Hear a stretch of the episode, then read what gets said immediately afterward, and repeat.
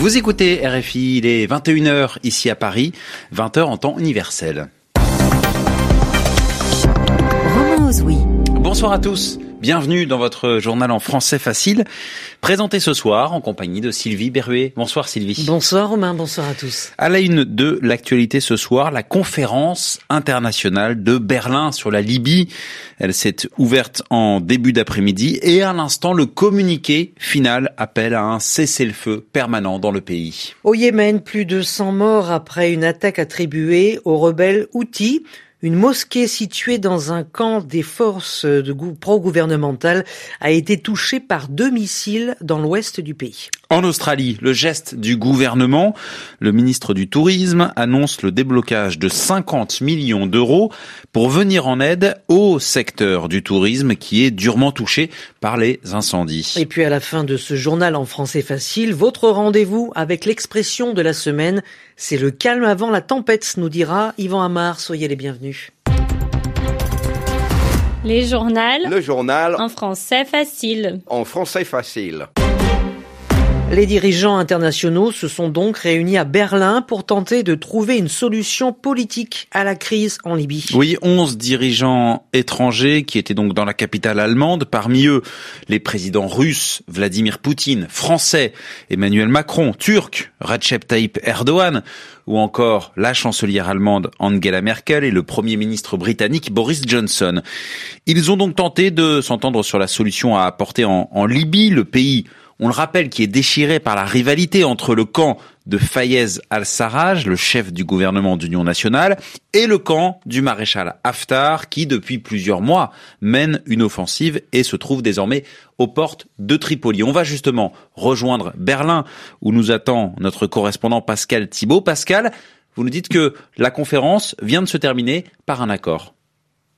Oui, effectivement, un accord a été trouvé au terme de cette conférence. Ce n'était pas évident. Le simple fait euh, qu'elle ait lieu, c'était déjà euh, un progrès, une avancée euh, pour les organisateurs, l'Allemagne d'Angela Merkel. Mais donc, un accord a été trouvé avec l'ensemble des participants. On s'est engagé pour un respect plus strict de l'embargo sur les armes, plus strict que celui décidé en 2011 par les Nations Unies.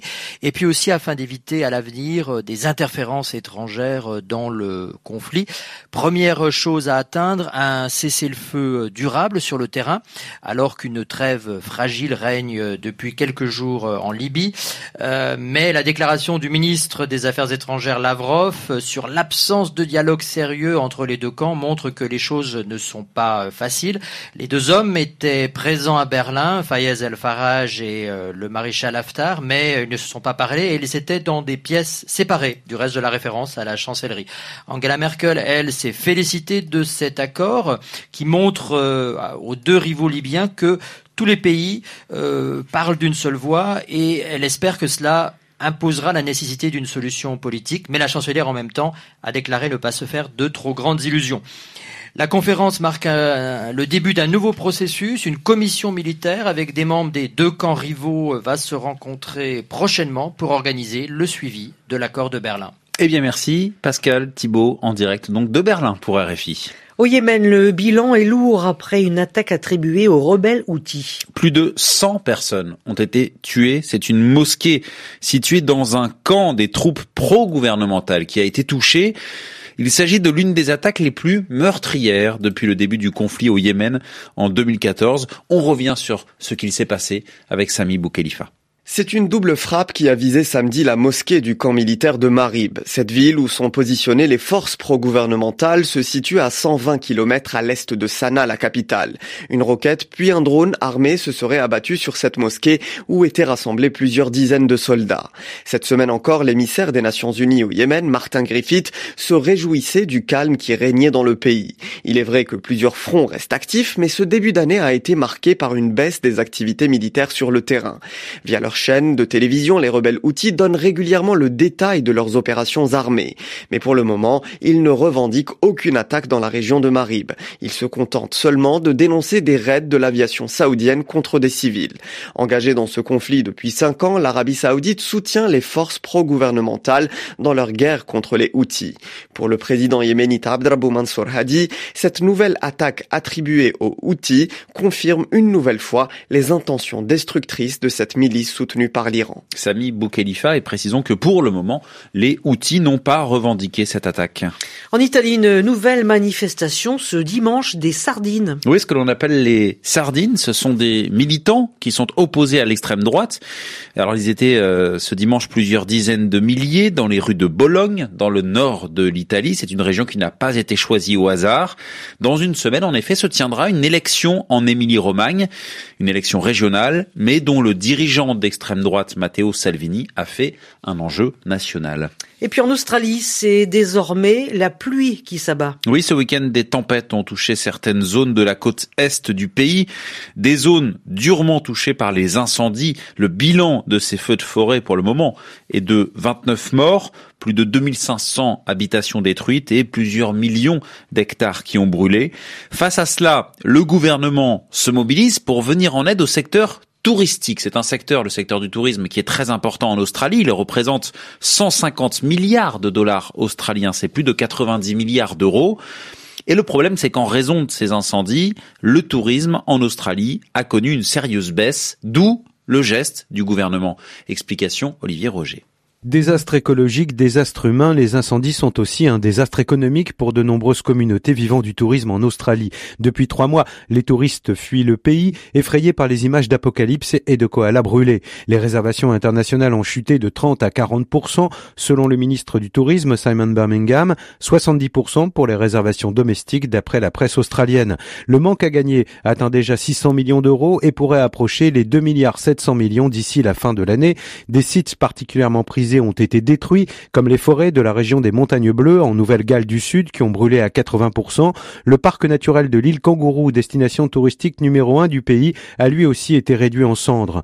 L'industrie touristique pèse 90 milliards d'euros à l'échelle du pays et fait vivre 660 000 personnes. Pour leur venir en aide, le ministre du Tourisme a annoncé un coup de pouce de 50 millions d'euros environ, une enveloppe qui fait partie d'un plan global d'un milliard 200 millions que le gouvernement va débloquer pour surmonter les conséquences des incendies. Et c'est dans ce contexte hein, que l'Open d'Australie de tennis débute cette nuit à Melbourne. Oui, alors qu'il y a eu des interrogations justement sur la tenue ou non du premier grand chelem de la saison en raison des incendies. Les premiers matchs auront donc lieu cette nuit à suivre sur les cours le Suisse Roger Federer, le Serbe Novak Djokovic et dans le tableau féminin la japonaise Naomi Osaka et l'américaine Serena Williams. Et il est 21h08 ici à Paris et c'est l'heure de retrouver comme chaque dimanche l'expression de la semaine avec Yvan Amar.